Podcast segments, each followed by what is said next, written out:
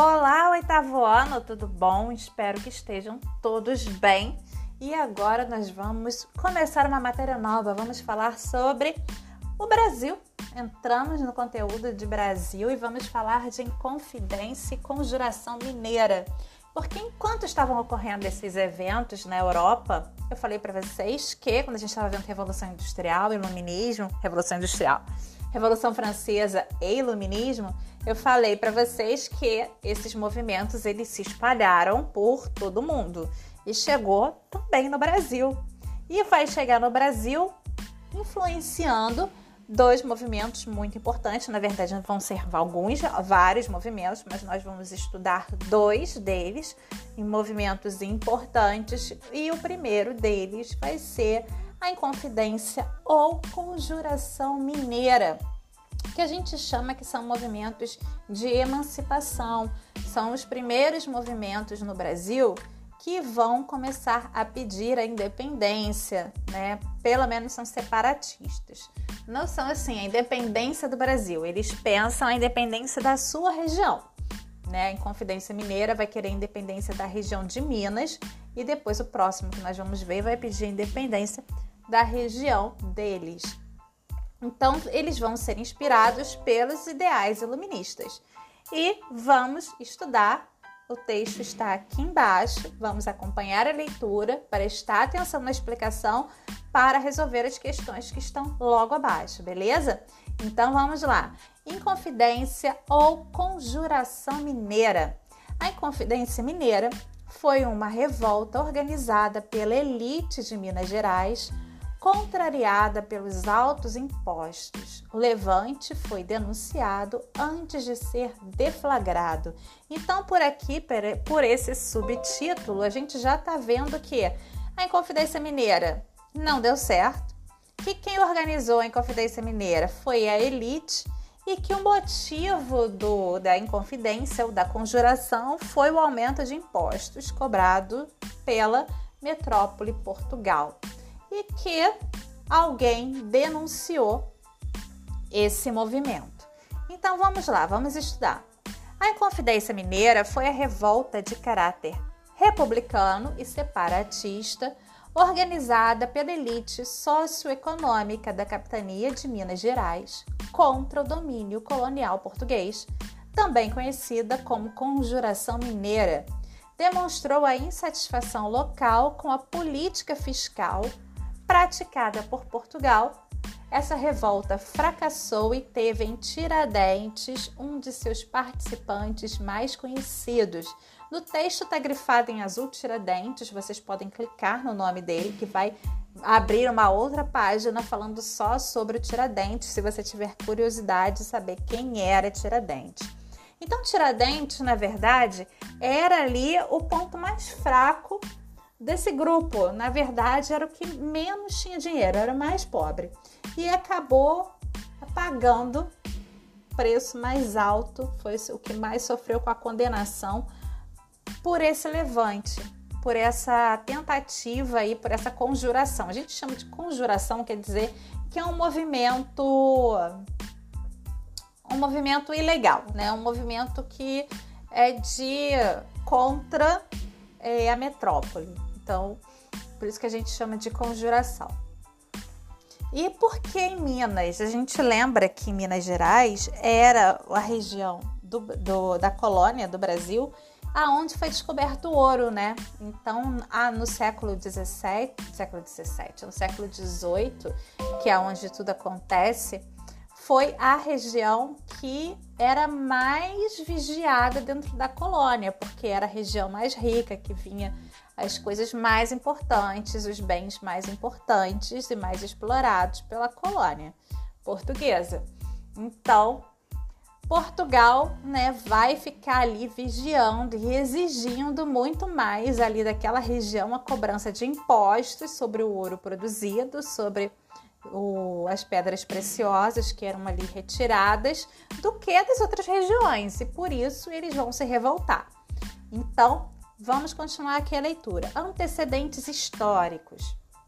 A Inconfidência Mineira não foi o único movimento de revolta e insatisfação dos colonos contra a coroa portuguesa. mas com certeza foi um dos mais importantes. Apesar de não ter sequer sido iniciado, foi uma de muitas demonstrações de insatisfação da capitania das Minas Gerais com Portugal. No século XVIII, Minas Gerais era a capitania mais próspera do Brasil, fruto da atividade mineradora. E aí também está em azul e grifado. Se você clicar em atividade mineradora, vai abrir uma outra página falando mais sobre a mineração no Brasil, que trouxe riqueza e desenvolvimento para aquela região. Na década de 1750, Vila Rica, por exemplo, era uma das cidades mais populosas da América Latina, com cerca de 80 mil habitantes. Isso fazia com que a atenção de Portugal em relação a Minas Gerais fosse relativamente maior. Vila Rica é a atual cidade de Ouro Preto, em Minas. A relação entre colonos e a coroa nunca foi boa mas ao longo do século XVIII ela foi piorando à medida que os impostos aumentavam. Ao longo desse século, diversas revoltas aconteceram naquela capitania e a partir da década de 1750 a situação agravou-se porque a política fiscal de Portugal tornou-se mais rigorosa. Porque, olha só, vamos fazer um parênteses aí. Em 1750 aconteceu um terremoto terrível em Portugal que destruiu a cidade de Lisboa. E aí Portugal vai precisar de mais dinheiro para poder reconstruir a cidade. E da onde vem o dinheiro para reconstruir a cidade depois do terremoto? Né? Adivinha? Vem do Brasil e do ouro de Minas Gerais, e por isso que vai aumentar os impostos e essa cobrança vai se tornar mais rigorosa exatamente a partir de é, logo depois do terremoto, da década de 1750. Na década de 1750, Portugal era administrada pelo Marquês de Pombal. Terremoto, vai falar terremoto aí, 1755. Portugal era administrada pelo Marquês de Pombal e sua administração, conhecida como Pombalina, impôs um aumento de impostos sobre a colônia, visando a reconstrução de Lisboa, que tinha sido destruída pelo terremoto de 1755. A continuidade, a continuidade de pesados impostos levou a, aos colonos à conspiração. Então, conjuração é sinônimo de conspiração. E o que, que é conspiração? Vai lá no dicionário, eu sugiro a vocês e procura. Já que você está na internet, procura aí no Google conspiração para saber o que, que significa. E também coloca no Google aí a palavra inconfidência e a palavra conjuração, para que você entenda melhor o que é que a gente está estudando participantes da Inconfidência Mineira. Quem eram os participantes? A Inconfidência Mineira foi uma realização da elite socioeconômica da capitania de Minas Gerais. Então, gente, quem é que organizou? Quem eram os principais participantes? Quem é que organizou isso? A elite mineira, a elite socioeconômica, os donos das minas, aqueles que pagavam impostos. Eles é que organizaram. Tiradentes, voltando à leitura, Tiradentes, por exemplo, foi uma exceção, uma vez que ele não pertencia à elite da capitania. Ele era militar e comandava a tropa que monitorava o Caminho Novo. O Caminho Novo é o caminho que leva Minas Gerais até o Rio de Janeiro é um caminho que vai levar até Paraty, porque essa produção de ouro, principalmente, ela escoava pelo porto de Paraty, ok? Era, ele tomava conta desse caminho. A estrada que ligava Rio de Janeiro a Minas Gerais. Apesar de ser um movimento da elite, os envolvidos com a Inconfidência eram dos mais variados, de mais variados ofícios. Entre os conspiradores havia membros da Igreja Católica, magnatas da região, comerciantes, fazendeiros, médicos, etc. Causas da Inconfidência Mineira. A gente já sabe que foi por conta do aumento dos impostos, mas vamos ver aqui com mais detalhes. Como citado, a razão direta que levou à conspiração foi a insatisfação com a política fiscal, política fiscal e cobrança de impostos, praticada por Portugal. Essa contrariedade sempre existiu, mas alguns acontecimentos específicos da década de 1780 fortaleceram a ideia de rebelião e levaram a elite local a organizá-la. A conspiração, que fez parte da Conjuração Mineira, foi iniciada em algum momento da década de 1780. Não se sabe a data com precisão. Os envolvidos estavam insatisfeitos com os excessivos impostos e com o rigor de Portugal nessa questão. Mas o que empurrou para a rebelião foi a constatação de que a capitania poderia ser autossuficiente economicamente. Assim, planejaram transformá-la numa república independente. Além do mais, né, muitas dessa, desse, dessa elite levava os filhos, né, fazia com que os filhos fossem estudar na Europa, em Portugal, aonde eles tinham contato com as ideias iluministas. A partir de 1780, as ideias iluministas elas estavam bombando na Europa. E aí eles voltavam para o Brasil com os ideais iluministas de liberdade, de igualdade, de república. Então esses ideais de república de liberdade, de independência vão começar a circular também entre a elite por conta dessas ideias novas que vêm do continente europeu, beleza? E então eles percebem que eles podem ser autossuficientes, afinal de contas, é uma capitania rica que produz ouro. Se eles ficarem independentes, eles podem se autossustentar. Agora, o detalhe mais importante de tudo, que eles não pensaram, mas que eu quando estudante, na época de vocês, eu pensei, eu pensei, cara, eles querem ficar independentes, mas Minas Gerais não tem mar. Vai ficar um país ali no meio do continente brasileiro sem mar. Vai ficar péssimo. De onde eles vão escoar essa produção? Não, não vai dar certo isso. Mas enfim, era o meu pensamento, eu sozinha comigo mesmo nas aulas de história. estou compartilhando aqui com vocês. Voltando aqui à leitura. A insatisfação foi transformada em ação contra Portugal por conta das gestões de Luís da Cunha Menezes e do Visconde de Barbacena, ambos governadores da capitania. O primeiro foi governador de Minas Gerais entre 1783 e 1788. O seu governo ficou marcado pela corrupção e pelo abuso de poder Gente, corrupção no Brasil é mais antigo do que tudo que você possa imaginar. Ela existe desde 1500. E no mundo, ela existe desde que existiram as primeiras civilizações, desde que o ser humano se juntou e começou a querer se organizar. Isso lá na Mesopotâmia, tá bom? Então isso é muito velho. Bom, ainda, voltando à leitura, ainda conseguiu irritar as elites locais ao prejudicar os interesses dessas em benefício de seus amigos mais próximos. Então a elite se sentiu prejudicada porque começou a não conseguir tantas vantagens assim como ela queria, né, para seus amigos, para favorecer a ela mesma. Então ela começou a se sentir prejudicada. Já Luiz Antônio Faro, voltei à leitura. Luiz Antônio Faro ou simplesmente Visconde de Barbacena, assumiu o cargo em 1788, com a, com a instrução de alcançar a meta de 100 arrobas de ouro. Uma tonelada, tá? 100 arrobas é igual uma tonelada, imagina. Estipulada pela coroa. Se necessário fosse, o Visconde deveria realizar uma derrama, isto é, uma cobrança obrigatória que visava cumprir a meta citada. Gente, então ele tinha que arrumar uma tonelada de ouro de qualquer jeito e para isso ele podia usar até da violência, que era a derrama.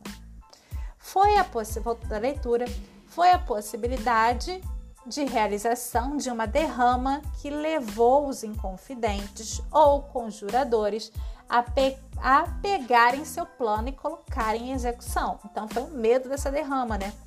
A revolta que se iniciara, que se iniciaria em Vila Rica, estava marcada para acontecer na data da derrama, no dia em que ia ser pego à força essa uma tonelada de ouro. fico pensando, gente, uma tonelada de ouro. Enfim.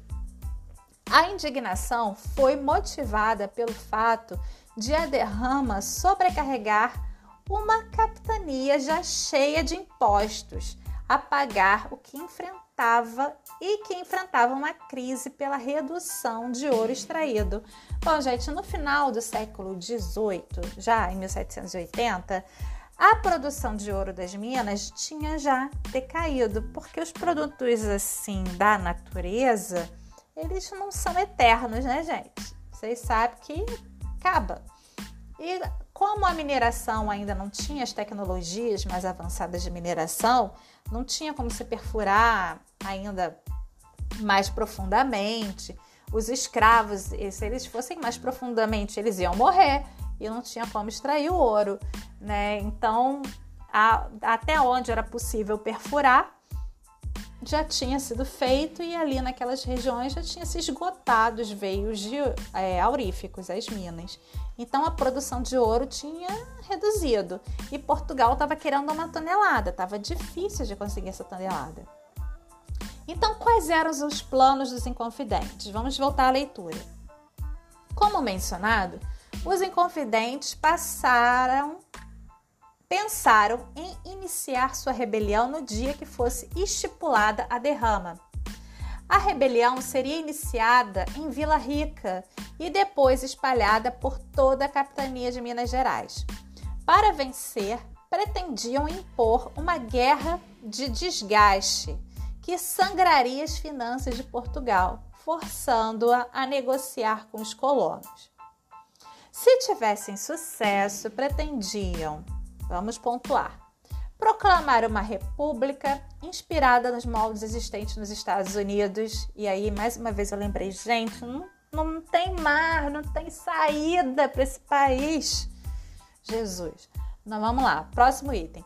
Realizar eleições anuais, incentivar a diversificação econômica da capitania e instalar manufaturas, formar uma milícia nacional perdoar as dívidas dos inconfidentes. Milícia e exército, tá? Só para lembrar. Sobre a questão do trabalho escravo, não existia consenso. Obviamente que ninguém pensou em acabar com a escravidão, porque naquela época é... o povo estava interessado, era a elite que estava fazendo, né, gente? Eles não queriam prejuízo.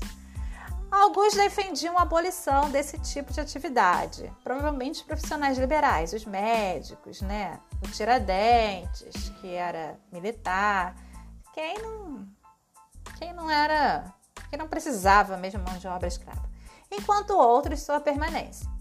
De toda forma, essa pauta estava longe de ser prioridade dos inconfidentes. Estes também procuravam o apoio internacional, mas os franceses recusavam-se a dá-lo e os americanos até sinalizaram algum, mas nunca tomaram medidas efetivas nesse sentido. Aí eu acho que eles pensaram na questão de que vocês não têm saída para o mar. Vocês não pensaram nisso. Vocês têm dinheiro, mas não tem para onde vocês irem. Eu acho. Voltando à leitura.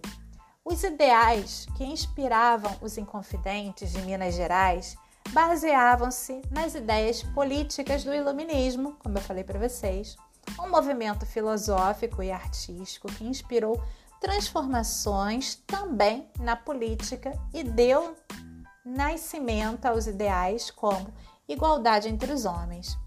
A elite de Minas Gerais teve acesso a essas ideias principalmente na Universidade de Coimbra, em Portugal, local em que muitos dessa elite estudaram. Além disso, o fato de Vila Rica ser uma grande cidade tornava um importante centro cultural em Minas Gerais, o que fazia da cidade um local que facilitava a circulação dos ideais iluministas. Uma das manifestações dos ideais iluministas em Vila Rica deu-se por meio do arcadismo, uma escola literária da época. Um dos líderes da Inconfidência, Cláudio Manuel da Costa, foi um dos grandes nomes do arcadismo no Brasil. Se você quiser saber mais sobre o arcadismo, que é um estilo literário, de poesia, você clica aqui que está em azul sublinhado, você vai abrir uma página para ver sobre o arcadismo, que é um estilo literário realmente muito bonito de poesia. Belezinha? Bom, e agora vocês vão resolver essas três questõezinhas aqui do exercício, falando sobre o que nós acabamos de estudar e ler. Belezinha? Até a nossa próxima aula, nosso próximo encontro aonde a gente vai continuar estudando sobre o tema. Um beijinho e até lá!